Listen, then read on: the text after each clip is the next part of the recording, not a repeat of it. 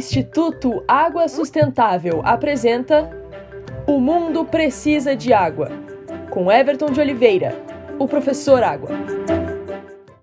A água está no vinho em que tomamos e participa em muitas fases de sua produção. Portanto, devemos pensar em como proteger a água e o vinho.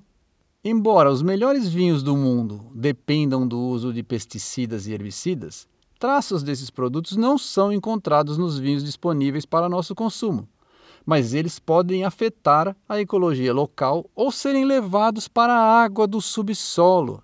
O professor Steve Ratton, especialista em ecologia da Universidade de Lincoln, na Nova Zelândia, explica que, abre aspas, Antigamente, a maioria dos produtores de vinho saía para suas vinhas para ver o que as suas videiras precisavam e quando precisavam.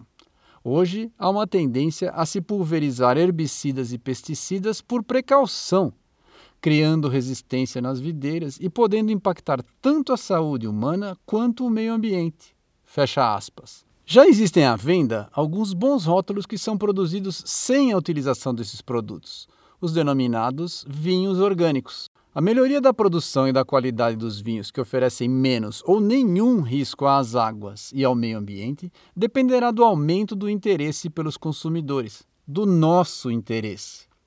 Pense em incluir alguns rótulos orgânicos em suas escolhas. Os produtores entenderão o recado.